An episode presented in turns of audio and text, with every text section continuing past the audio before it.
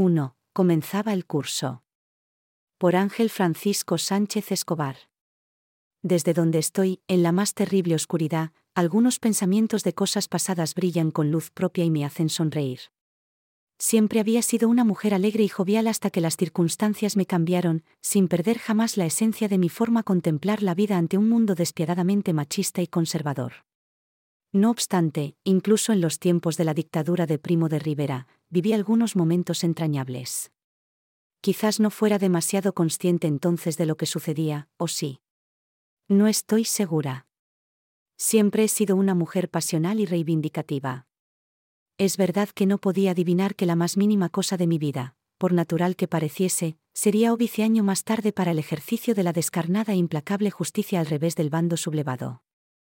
Recuerdo la tarde-noche del domingo 2 de octubre de 1927 se ocultaba por fin el inmisericorde sol sevillano que no dejaba que las nubes de otoño gravitaran sobre el corral de vecino de la calle Carmen, en donde vivíamos. Menos mi hermano Juan Luis, que jugaba al trompo con unos amigos cerca del portalón, toda la familia estaba sentada alrededor de la mesa de camilla de la sala, como llamábamos a nuestras viviendas. Mi padre leía a ratos el liberal. Se había cansado del sesgo conservador que había tomado del noticiero de Sevilla. Mi abuela Angelita me hacía un jersey con lanas de color amarillo y rosa, que quería terminar para mi 21 cumpleaños en diciembre. El último en llegar había sido mi hermano Alberto. Venía de estar con su novia, una chica de Alicante que había conocido en algún guateque. Manolín, mi hermano mayor, también se encontraba allí. Estaba cansado. Había trabajado el día anterior en el taller de bicicletas y motos de Caputo hasta las 11 de la noche. A él no. Le hacía falta salir para ver a su enamorada, que vivía allí mismo. Se llamaba Gertrudis y, para disgusto de mi madre, era la hija de Clemencia, la casera, y de Cipriano, un policía de muy mal talante. No tardaría en casarse. A veces Manolín, por sus ideas algo derechistas, no parecía pertenecer a la familia. Yo estaba inquieta y encendía y apagaba la radio que acabábamos de comprar a Dita. Era la única de válvulas del edificio. La habíamos colocado con mucha solemnidad encima del viejo aparador, al lado de una giralda de cerámica. A mi padre le gustaba escuchar flamenco y a mi abuela le encantaba la copla. Él solía quitarla enfadado cuando se hablaba de Primo de Rivera como si nunca hubiera roto plato o cuando el cardenal Yunday daba algún sermón para salvarnos del pecado. No eres capaz de estar sentada un momento, Consuelo, se quejó mi madre. Es tu vivo retrato, Julia, añadió mi abuela. No puedes quedarte quieta cuando tienes algo en mente. Si es por la blusa y la falda que Mariquita te ha hecho, no te preocupes que en un rato estará lista, comentó mi madre. Su hermana lleva todo el día con fiebre y ha tenido que atenderla el practicante. No pueden costearse un médico de familia. Mariquita se había ofrecido a hacerme la ropa para mi primer día de clase. No tenía máquina de coser y la había hecho a mano. La había tomado el diseño de una revista. No pensaba cobrárnosla. Bastante hacéis ya por nosotros, nos había dicho cuando le llevamos la tela. Salvo excepciones, en el corral éramos como una gran familia. Al casarse, mis padres se habían mudado a una de las nueve salas de la planta de arriba y allí nacimos mis hermanos y yo. Manuel, mi padre, había apadrinado a más de un niño. Él mismo costeaba los festejos que celebrábamos en el patio. Para esa ocasión, se adornaba con farolillos de colores como si estuviéramos en la feria.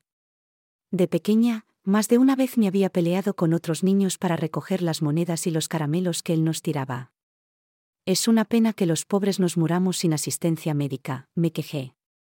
Pero no es por eso, mamá, por lo que soy ese manojo de nervios. Estoy intranquila porque mañana comienzo las clases de matrona. Pero, Consuelo, tú conoces bien la profesión. Has convivido con nosotras y hasta has asistido a algunos de los partos de las vecinas. Mi madre tenía aspecto de cansada. Había llegado por la mañana tras pasar toda la noche en casa de una parturienta. Esa vez, la mujer, de buena posición, había recibido los controles médicos pertinentes y disponía de su ajuar de partos pudo traer al niño sin problema y cobrar las diez pesetas estipuladas por el ayuntamiento. Pero no era siempre así.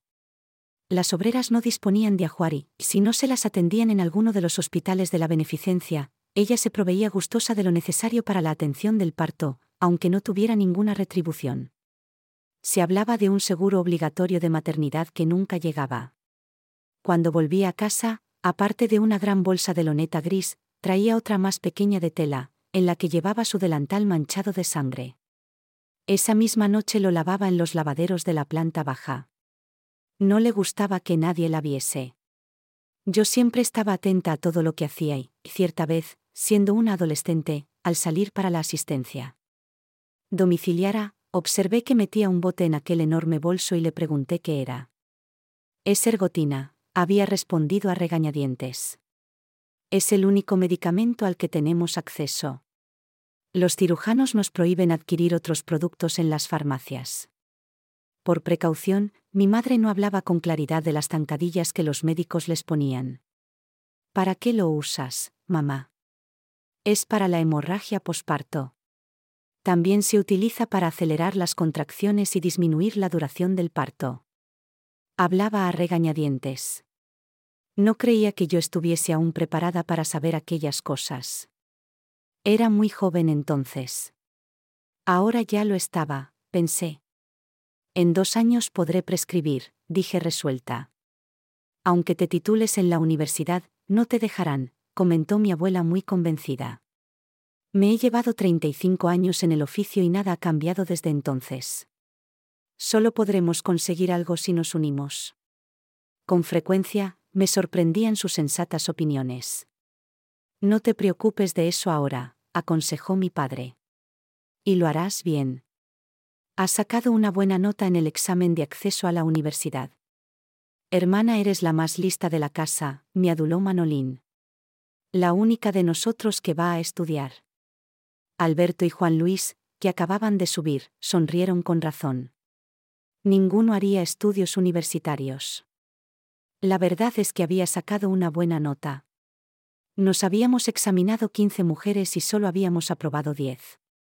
Era consciente de que había más aspirantes, pero no se presentaban porque no podían pagar la cuota exigida o por el analfabetismo que existía en Sevilla. Y menos mal que había flexibilizado la legislación. Antes, solo las casadas con permiso de su marido o las viudas podían estudiar para matrona. Por fortuna estás vacunada de la viruela, recordó mi madre. Te pidieron el certificado para matricularte. Asentí con la cabeza, dándole la razón. Papá, hay algo que no entiendo. El examen ha sido oral en la escuela normal femenina y bastante difícil, como si no quisieran que aprobáramos. Eran tocólogos. Me extrañó que fueran todos hombres cuando la especialidad de matrona es oficio de mujeres. Es una desfachatez, contestó alisándose la vieja camisa blanca que se ponía en casa. Está claro que no quieren perder sus privilegios. Solo ellos quieren tener derecho a un trabajo que las mujeres habéis hecho toda la vida. Mi padre secretamente estaba en contacto con miembros de la recién fundada Acción Republicana de Azaña. Bueno, dejemos ese tema, intervino mi madre. No vamos a agriarle la noche a la niña. Y además hay que tener cuidado con lo que se dice que hasta las paredes oyen. Solo quería protegernos. Era más corpulenta que yo a pesar de ser aún joven, a menudo vestía batas oscuras de lunares. Llevaba unas gafas de cristal grueso que casi no dejaban ver sus ojos castaños claros. Era muy emotiva. Le encantaba estar rodeada de los suyos y que la abrazáramos, pero yo era la única que lo hacía. Mi padre y mis hermanos eran muy ariscos. Serás una buena matrona, animó mi abuela. Sabes inspirar confianza y eso es muy importante posees buena memoria y eres hábil y paciente. Y te quedará alguna pensión, porque de mí se han olvidado. Después de haber traído tantos críos al mundo, no me veo en la miseria gracias a vosotros. Lo más grave es que coticé durante muchos años en el retiro obrero. Todavía tengo la cartilla. Siempre se nos ha marginado por ser mujeres. En Cádiz, no me morí de hambre porque las puérperas solían regalarme fruta.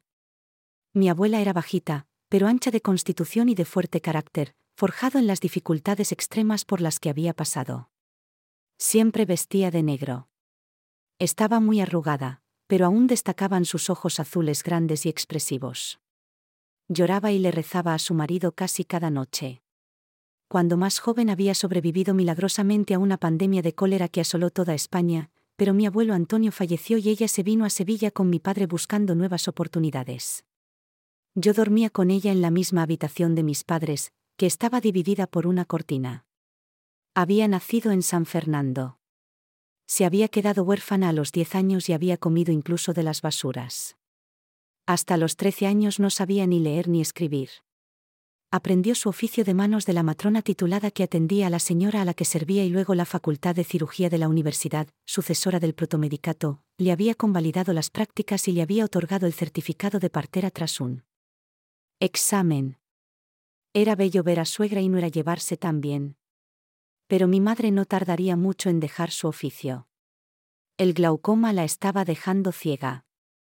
A los 18 años, desde el momento en el que conoció a mi padre, había trabajado como auxiliar de mi abuela en la asistencia domiciliaria. Luego, tras cuatro cursos intensivos de verano en el ayuntamiento, se había titulado como matrona. Sus padres eran de la Puebla del Río. Mi abuela Rosario, viuda desde hacía dos años, vivía allí con mi tía Fernanda, soltera. Cuando era niña, yo iba muchos veranos para disfrutar del fresquito del Guadalquivir e incluso me bañaba en una pequeña ploite, siempre con la vigilante mirada de las dos. Mi abuelo había sido jornalero del campo. Mi tío Ricardo trabajaba desde no hacía mucho en los arrozales. La verdad es que no podríamos vivir con el sueldo de administrativo de mi padre en un polvero del barrio. Manolín y Alberto estaban ahorrando para casarse y Juan Luis estudiaba electricidad en los Salesianos de María Auxiliadora. Yo no tenía más remedio que estudiar y trabajar para ayudarles. Primo de Rivera, continuó mi padre, desatendió el pago de las bonificaciones anuales del Estado. Pero caerá y entrará la República. Hazaña lo hará posible. Tampoco el ayuntamiento me quiso abonar los más de tres meses que trabajé de matrona interina para ellos en el hospital en la Casa de Socorro de Triana, añadió mi madre sin alzar la voz. Cuando les escribí, algo que pareció molestarles mucho, me respondieron que no había antecedentes de los servicios que presté y que yo no tenía pruebas de la veracidad de lo declarado. La verdad es que fue en una casa con pocas condiciones higiénicas y mal equipada. Nadie tomaba nota de lo que hacíamos. Mucho culto a la natalidad el de esta dictadura, pero no se reflejan en cómo os tratan. Y estáis muy mal pagadas. En aquel momento no comprendía mucho de lo que decía mi padre, pero sin duda era un idealista. Yo tenía más alma de revolucionaria. Espero que todo vaya un poco mejor con los nuevos tiempos, suspiré. Eres de dedos finos y te has acostumbrado como nosotras a tener las uñas cortas, agregó mi madre, queriendo parar aquellas disquisiciones políticas. Anda ve abajo a recoger el vestido y la blusa a casa de Mariquita que ya habrá terminado. Entre tanto hago una gran tortilla de patatas, dijo mirando a Juan Luis con mirada socarrona. Sabía lo que le gustaban. Luego antes de acostarte te caliento agua en el baño de zinc. Te lavaré esa hermosa melena. Sabes que tienes que recogértela con la cofia en el hospital. Había una cocina en cada planta y un solo baño, abajo, cerca de los lavaderos. Por ello solíamos asearnos en nuestras casas. Y eso hice. Luego salí al pasillo para secarme el pelo. Me apoyé en la barandilla y me asomé al patio. Estaba ilusionada. Algunos vecinos entraban y se metían en sus viviendas. No se dieron cuenta de mi presencia. Corría algo de brisa. La noche era espléndida. La única bombilla encendida le daba una luminosidad verde azulada a las plantas y más brillo a las exultantes dalias color malva de rocío, la panadera del Bajo 2. Casi me llegaba su aroma fresco con toques ligeramente mentolados. No me molestaban los ladridos intermitentes del perro del taxista. Pronto lo mandarían a callar. Sí, había muchas cosas que cambiar en España y teníamos que unirnos para salvar la profesión. Todo a su tiempo.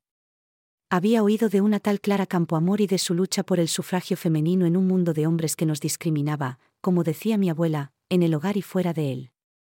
Alguna vez sería como ella. Solía soñar despierta.